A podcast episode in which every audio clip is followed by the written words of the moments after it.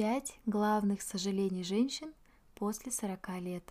Некоторое время назад мы провели исследование, о чем жалеют женщины после 40 лет. И я хочу поделиться с вами результатами. Мы спросили женщин старше 40 лет, о чем они жалеют. Это исследование в большей степени будет полезно тем, кому сегодня 20, 30, может быть чуть больше. Потому что мне самой сейчас уже за 30, и я понимаю, что это золотое время. Время ведь ресурс исчерпаемый, и каждый возраст имеет свое предназначение. Есть возраст для того, чтобы учиться, есть возраст для того, чтобы жениться, чтобы рожать, чтобы растить детей, чтобы творить что-то хорошее в мире, а есть возраст, чтобы молиться. И 30 лет в этом смысле возраст, подходящий почти для всего. Посудите сами. Здоровье еще есть, не беспокоит. Сил много, есть энергия, оптимизм. Уже есть независимость от родителей и некая внутренняя зрелость. Можно уже ничего им не доказывать. Есть понимание, чего я хочу, что мне нравится. То есть я уже знаю себя, хоть немного. Я еще могу рожать детей, есть голова на плечах, уже думаю о последствиях своих действий. В общем, много чего могу и умею. Но есть парадокс. Когда много чего можно, то легко потеряться во всем многообразии. Выбор для женщины вообще страшная штука. Как распределить приоритеты? Что лучше делать в 30? Строить карьеру? Бегать по стадиону? Рожать детей? Заниматься благотворительностью? А что можно отложить на потом? Потом буду ходить в церковь. Потом буду учиться готовить, потом посмотрю мир. Собственно, понимая все тяготы выбора в таком золотом возрасте, хотя в каждом возрасте есть свои преимущества, мы провели это исследование. Нами было проанкетировано на момент написания обзора 1966 женщин, средний возраст которых составил 46,7 лет. Было 16 основных вопросов – можно было отмечать несколько вариантов, поэтому суммарно получилось больше семи с половиной тысячи ответов. Среди опрошенных были и те, кому 38-39, а были и те, кому 69-78. Спасибо всем тем, кто поделился с нами своим мнением, историями и мыслями. Нам пришлось еще немного отфильтровать тех, кому еще нет 40 и даже близко. К счастью, таких было немного. Итак, мы спросили женщин, о чем они жалеют сейчас, чтобы тогда, в свои 30, они бы сделали иначе, и что бы посоветовали другим. И исходя из результатов, получился такой топ-5. Итак, пятое место. Сожаление о том, что не укрепляло отношения с мужем.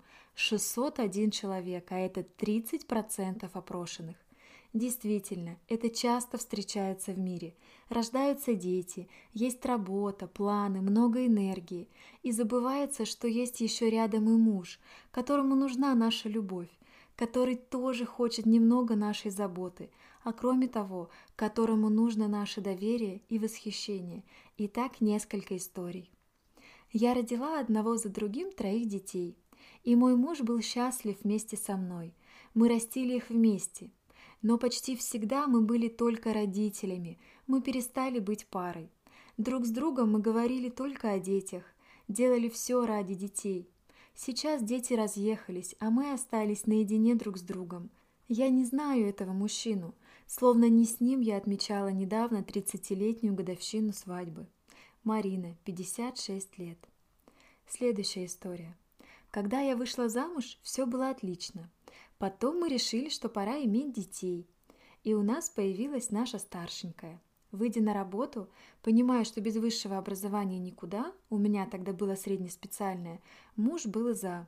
Я увлеклась учебой, параллельно родили младшенькую. Решили, раз Бог дал и супруг был рад, значит тому и быть. Было очень тяжело совмещать, но помогали родители, муж. Бывало, муж писал мне лекции, сидел с детьми – в общем, справились, я дипломировалась. Вышла на работу по специальности и закрутилась. Сначала немного, ну что такого, все вечера посвящаю работе, только вечером, а потом больше. И не заметила, что мне некогда гулять с детьми, посидеть в обнимку с мужем, испечь пирог домашним. А ведь раньше на все это и многое другое было время, а главное – силы. Теперь я не знаю, что делают люди в свободное от работы время. Болезненно переживаю первые дни, когда иду в отпуск – и самое страшное, что если на детей выделяю время, потому что надо, то на мужа не всегда. Он же взрослый, он поймет. В итоге вот уже около пяти лет мы спим раздельно. Я как-то даже не заметила, когда это произошло. И теперь мне приходится восстанавливать эти отношения. Ирина, 38 лет. Следующая история. Мы росли во время другой идеологии. Нас воспитывали работницами, активистками, все на благо Родины. Помню, писала в дневнике, что у нас испытание сытостью, жалела, что места для подвига нет. Впоследствии все по просьбам трудящихся, и трудности, и безденежье, и 90-е, и столько беды и горя личного. Многие в то время не справились с жизненными обстоятельствами. Мне посчастливилось устоять на ногах, возможно, из-за небольшого роста и крепкой фигуры, душевных сил. Поэтому всем юным девушкам и молодящимся женщинам желаю крепости духа, веры в себя и самое главное, не быть и не стремиться быть одинокой самодостаточной дамой. Девочки, лучше быть женой и матерью, чем быть хорошей работницей. Работа не обнимет и когда-нибудь выбросит тебя за борт. Там нас много. Ничего нет лучше семьи, лучше детей и внуков и, конечно, надежного любящего мужа. Мечтаю всегда всех объединить в пары, знаю толк в одиночестве и никому его не пожелаю. Будьте любимы и счастливы, любите сами. Татьяна, 59 лет. Четвертое место. Сожаление о том, что все силы тратились на работу, а для близких времени не было. 674 человека, а это 34% опрошенных. Это типичная ситуация того времени, когда было стыдно не работать, быть иждивенкой, и детские сады, продленки, лагеря были в порядке вещей, считались огромным благом для всех. Женщины строили бам, карьеру, светлое будущее. Хотя сейчас ситуация не намного отличается. Процент работающих замужних женщин сейчас все выше. Женщины теперь и бизнес делают, и карьеры строят, и множество высших образований получают чтобы быть независимой, самодостаточной, чтобы обеспечить себе и своей семье, своим детям все необходимое, и даже сверх этого. Купить квартиру, машину, дачу, отдых, много игрушек. Правильно ли это? Не упускаем ли мы чего-то, большую часть дня находясь в офисе, без своих близких, вне своего дома? Оказалось, что очень многие женщины жалеют, что не видели, как растут их дети, не могли быть с ними рядом – Некоторые изначально ставили приоритеты иначе, некоторые решались изменить такой порядок вещей уже в процессе, а некоторые поняли последствия только гораздо позже. Итак, истории. Сейчас я понимаю, что все мои проблемы с дочерью от того, что я никогда не стремилась быть ее матерью по полной. Я всегда ощущала себя в первую очередь специалистом, высококвалифицированным инженером – Поэтому я много работала, постоянно пропадала в командировках. Когда мои дети болели, с ними рядом были мой муж и бабушки, но не я. Мне было некогда. И вот сегодня моей дочери почти 40. У нас нет с ней диалога. Она калечит свою жизнь, а я ничего не могу с этим поделать. Ирина, 62 года. Другая история. Я рано вышла замуж. В браке родились три мои прекрасные любимые девочки. В промежутках между детьми я получала образование. Сначала закончила швейное училище, а потом педагогический институт, но работать по специальности не удавалось. Все мои попытки построить карьеру заканчивались бесконечными болезнями детей и разного рода сложностями дома. И вот однажды мы с мужем решили, что пора прекратить эти бессмысленные попытки моей работы, и я окончательно осела дома.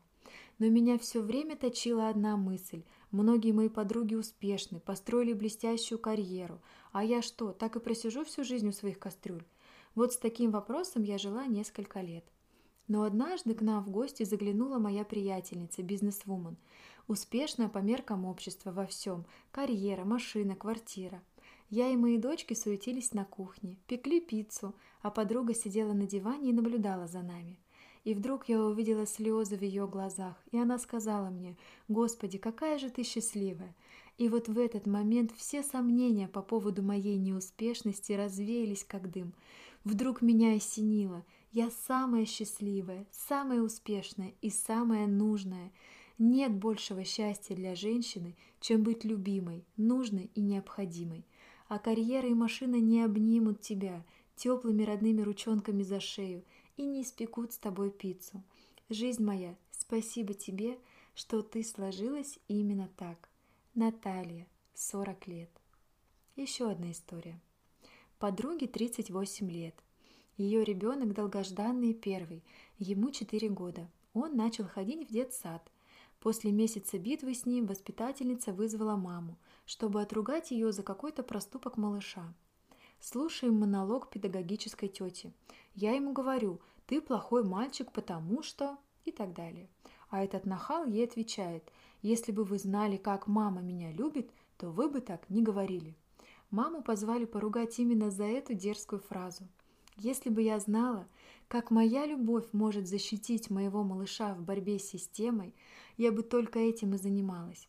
Как оказалось, моя дочь, ходя в первый класс, не смогла защититься от первой учительницы. Класс был балетный, и детей она била головой о парты. Это город Харьков, а не какая-то деревня. Я узнала об этом только сегодня, когда дочь рассказала мне после шести месяцев сеансов работы с психоаналитиком, а так я бы и не узнала. Ольга, 48 лет. Для меня самой эта тема очень актуальна. И я все время думаю о том, как не перегнуть палку, как распределить силы. Самый главный вопрос, который я себе задаю, если я буду делать это и вот это, что будут делать мои дети – я слишком хорошо помню свое детство. Моя мама растила меня одна. Она и училась, и работала. Поэтому я частенько ночевала у друзей. Меня из садика забирали мамины подруги. Один раз даже забыли забрать. И я до сих пор помню тот вечер. А дома мне было невыносимо одиноко и тоскливо. Мне не хватало мамы в то время очень сильно. И для своих детей я стараюсь сделать иначе. Быть рядом, быть с ними. Еще одна история – в свое время я была работающей мамой и женой с сильным уклоном в самореализацию во внешнем мире. Доходило до того, что я, будучи главным бухгалтером, в период сдачи отчетности иногда оставляла больного ребенка одного дома в 5-7 лет и шла на работу. Бабушки тогда еще тоже не ушли на пенсию, поэтому вариантов было немного. Трудилась я по 10-12 часов в сутки. Успевала только, прибежав с работы, уложить дочку спать. При этом не было задачи покормить нас, я была замужем. Но навязанные извне стереотипы управляли мной. Погоня за социальным успехом, доходом, красивыми статусными вещами, отдыхом на курортах и так далее. Все это для меня было важнее, чем физическое и психическое здоровье собственного ребенка. Вот так и жили. Мы с мужем целыми днями в офисах, а дочка одна дома. И когда меня сократили на одной работе, подставили на другой – для меня начались годы исправления ошибок, ошибок с ребенком. Физическое, а особенно психическое здоровье дочки оставляло желать лучшего. Жизнь принудительно посадила меня дома, хотя я все еще по инерции периодически продолжала искать постоянную работу. И я стала просто мамой на долгие месяцы и годы. И через наблюдение пришло осознание. Приоритеты поменялись кардинально. Я заново училась любить свою уже вполне взрослую дочку – встречать ее из школы в девятом-одиннадцатом классе, когда не делала этого во втором и третьем, стала вести с ней долгие задушевные беседы, распутывать клубок ее психологических проблем, принимать ее со всеми ее особенностями, лечить ее раненое сердечко, заботой и любовью. Постепенно, сложно, шаг за шагом ситуация стала выправляться. А ведь я чуть было не потеряла ее во всех смыслах этого слова – Сейчас у меня есть вполне благополучный, талантливый взрослый ребенок, с которым у нас построена маленькая гармоничная семья, где царят любовь и забота. И если жизнь ставит меня перед выбором работа или семья, у меня даже сомнений не возникнет, чему отдать предпочтение. Галина, 42 года. Третье место – Сожаление о том, что я мало путешествовала и мало чего видела. 744 человека, а это 38% опрошенных. Строго говоря, тут и в 80 лет не поздно. Это же не дети, которые выросли и улетели, не детородный возраст, который имеет свои пределы. Проблема в том, что в нашей стране с выходом на пенсию мы теряем возможность жить и начинаем выживать. Наши пенсионеры не путешествуют по всему миру, как немецкие или американские, максимум только на дачу. Поэтому для тех, кто на пенсии, здесь, как мне кажется, важны две составляющих. Первое. Я не путешествовала, когда могла бы на это заработать и отложить. Второе. Сейчас я могла бы путешествовать, но у меня нет на это денег и зачастую здоровья. Может быть, именно поэтому нам не прислали ни одной истории об этом. Представляете, из 700 историй ни одной про путешествия и страны. Это заставляет меня задуматься, насколько это все-таки наше желание, а не вектор социума. А еще вспомним, что все-таки 40 лет еще не пенсия, и все можно успеть. Как раз и дети подросли, если они есть, и возможности еще есть. И тут может быть все еще впереди. Ведь путешествие – это не обязательно далеко, надолго и дорого. Второе место. Сожаление о том, что родила мало детей. 744 человека, 38 опрошенных и еще 113 человек, сожалеющих об абортах. В вопросе такого пункта не было, но очень многие писали об этом в историях, поэтому хочется добавить сюда еще и это, о том, что сделала аборт. Я не хочу цитировать здесь много таких историй, они почти все об одном и том же – Сделанный по молодости аборт, а потом долгая невозможность выносить и родить ребенка. Таких историй было более 60. Многие просто в вопросе добавляли, что жалеют об абортах. Итак, история. Очень жалею о сделанных абортах. Думала, мне еще надо выучиться. Я очень молода. Этот мужчина не такой умный, ответственный и так далее. Если он не такой ответственный, зачем было с ним спать? Сначала надо было думать, а потом начинать близкие отношения. Ирина, 38 лет. Еще одна история. Если хоть одну девушку в сложной ситуации это поможет остановить и дать время на размышления, я буду рада. Замужем 20 лет. Выходила замуж осознанно. И как бы ни поворачивалась жизнь, всегда основывалась на ощущении из детства. Лет 7-8 знала, что обязательно выйду замуж, и у меня будет много детей. С 15-16 лет появилось твердое убеждение, что замуж один раз и навсегда – Беременность пришла до свадьбы. Сделала аборт в 1993 году. А теперь смотрите хронологию. 1994 год. Операция. Внематочная беременность. 1995 год. Преждевременные роды. Сын умер через двое суток.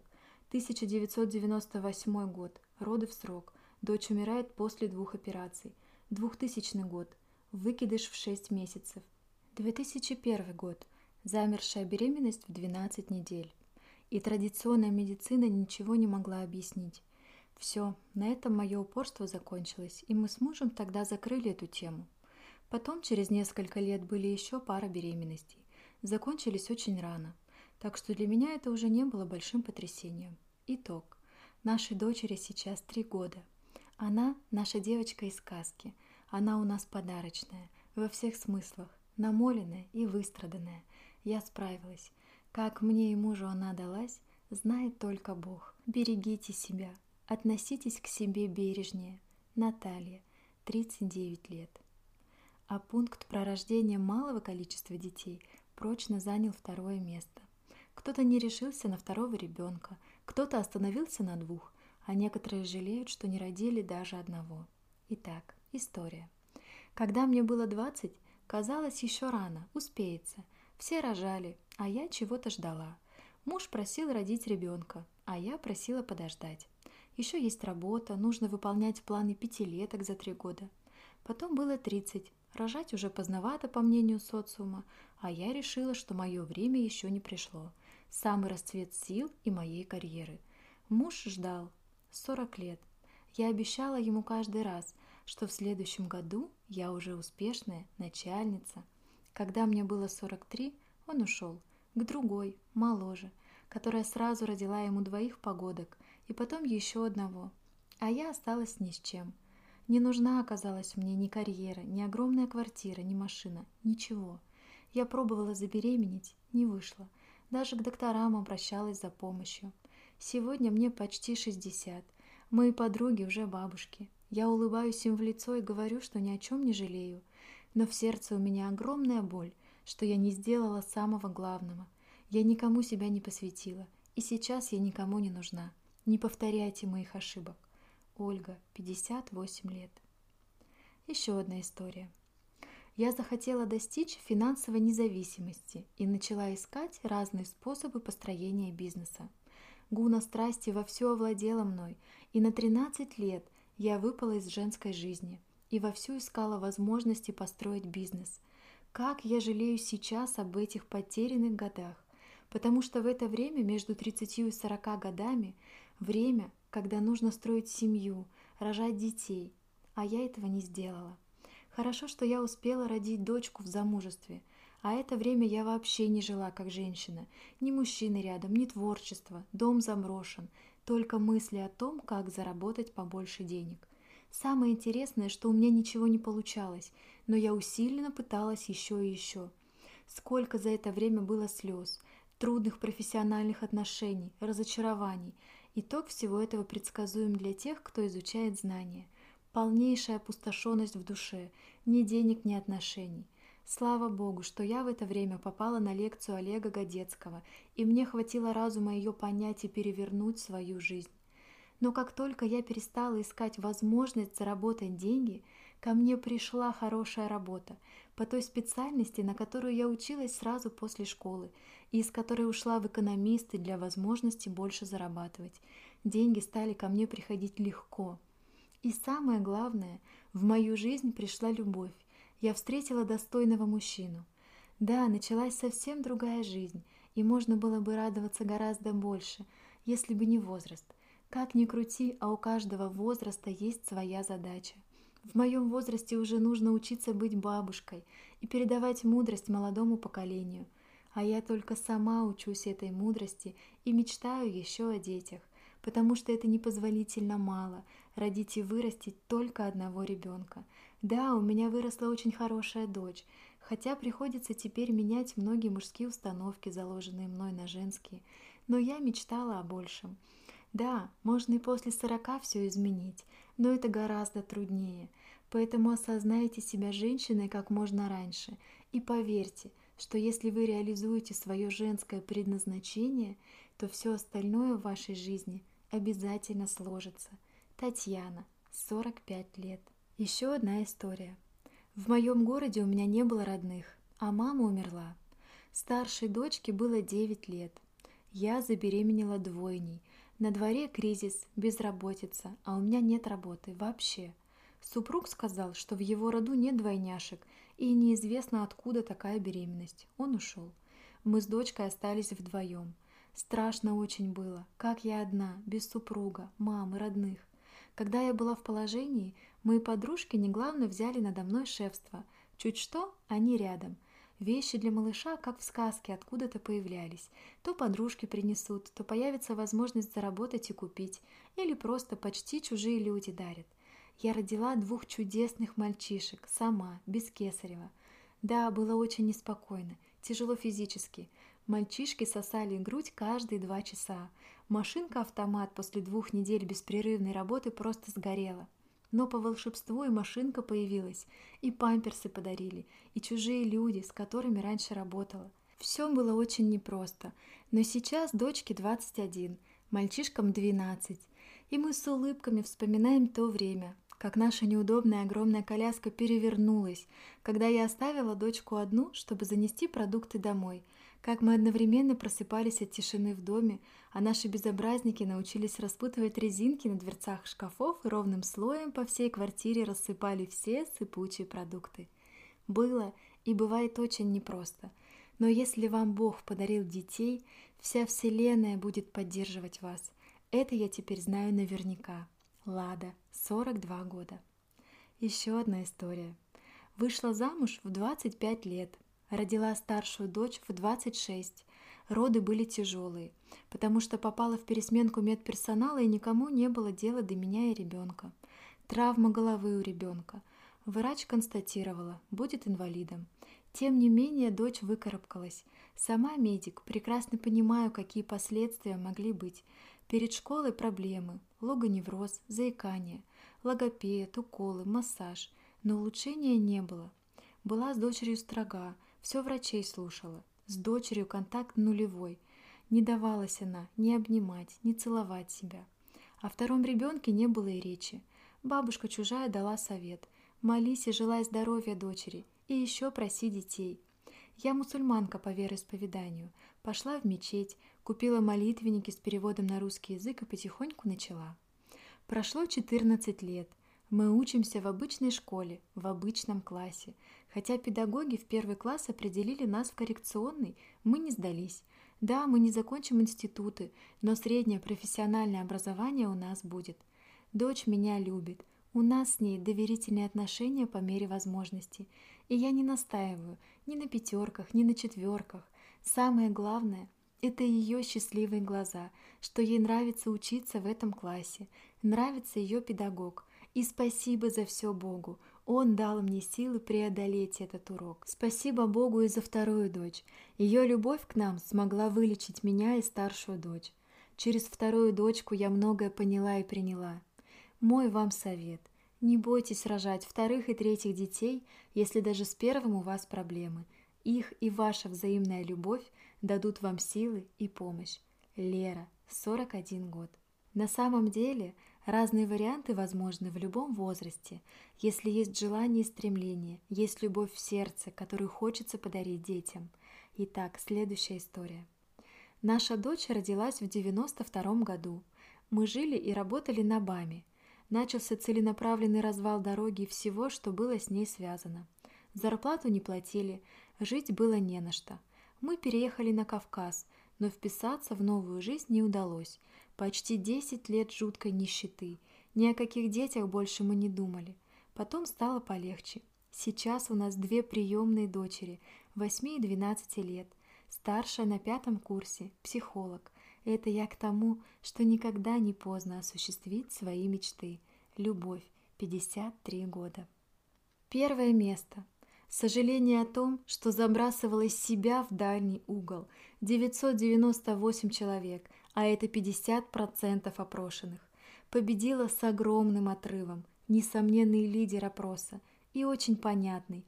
Это так типично для женщин – отдавать. Мы устроены так, что нам легко и приятно давать. Мы даем жизни детям, дарим свое тело мужчинам, даем домашним еду, чистое белье.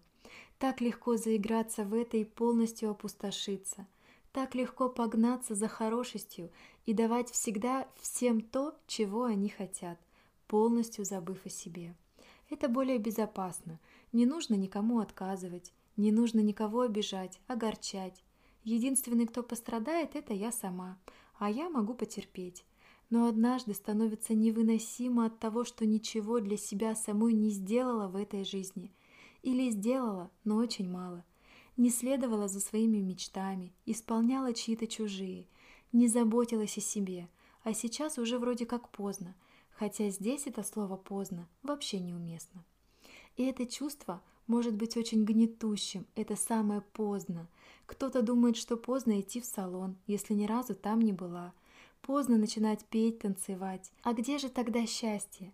Даже если у вас все будет как положено, счастье вам это не гарантирует, если все это не ваше, если вы об этом не мечтали, а делали только потому, что надо. Итак, история. Нет одинаковых женщин, нет даже похожих. Каждая – это отдельная вселенная. Это неправда, что каждая хочет быть женой и матерью. Кто-то хочет быть хиппи, а кто-то занимается бизнесом. Кто-то хочет путешествовать, а кто-то не выходить из дома. И все это нормально. Странная, несостоявшаяся, обиженная судьбой – это ярлыки незнающих людей. Я 23 года была женой и матерью, и все это время мне было плохо. Я была ими через силу. Сейчас сын вырос, муж ушел, и только в 44 года у меня расправились крылья. Все думают, что я влюбилась, а мне просто хорошо. Я никому ничего не должна вообще. Я иду по улице и непроизвольно улыбаюсь. Такого не было никогда раньше. Я носила приличную, но чужую одежду, а сейчас я делаю только желанное, и мне безразлично чужое мнение. Софья, 45 лет. Еще одна история. Мне очень нравилось петь. Это было самое любимое дело в моей жизни. Но только тогда, когда мне исполнилось 58, я стала это делать. А до этого я делала только то, что приносило мне мало удовольствия, и поэтому я была несчастна. Неля, 59 лет. Еще одна история. Я пыталась доказать маме, что я не дура и как минимум симпатичная, поэтому стала тележурналисткой, 13 лет. Я нашла известность, но не счастье. Потом я решила узнать, как это большая зарплата. У меня был высокий доход, но большую часть денег я тратила на брендовую одежду, чтобы нравиться работодателю и соответствовать дресс-коду. Абсурдная ситуация – ты получаешь от работодателя деньги и тратишь их на то, чтобы соответствовать работодателю. В общем, финансовая состоятельность меня не утешила.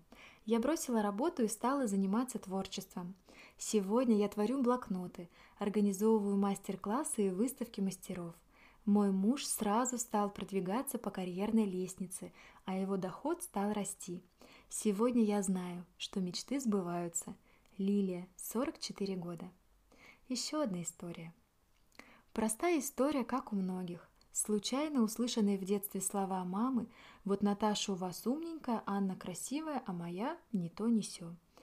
И кинулась юная дева доказывать маме, что она есть, что она может учиться, работать и спорт. И продоказывала до 35 лет, пока не поняла, что живу не свою жизнь.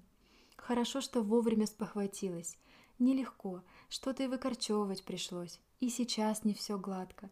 Тяжело учиться в 40 лет быть хорошей женой, уступать, доверять, вдохновлять, быть хорошей мамой, потому что не знаешь как, знаешь только как не надо.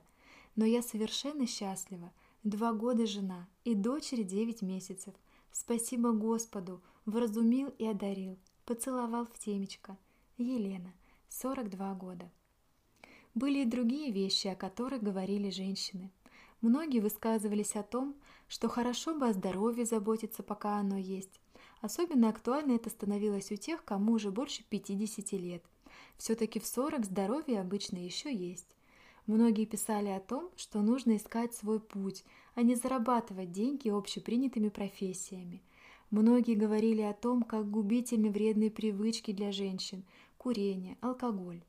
Была еще одна категория, которую мы изначально не учли в вопросе – и на эту тему было много историй сожалений, когда нам за 40, нашим родителям за 60-70, и в это время они могут оставлять тело или очень болеть. Так вот, многие женщины делились тем, что они жалеют о том, что тратили время на обиды на родителей. Итак, история. Вначале было очень тяжело. Я не знала, как жить дальше, ощутила в полной мере свое сиротство.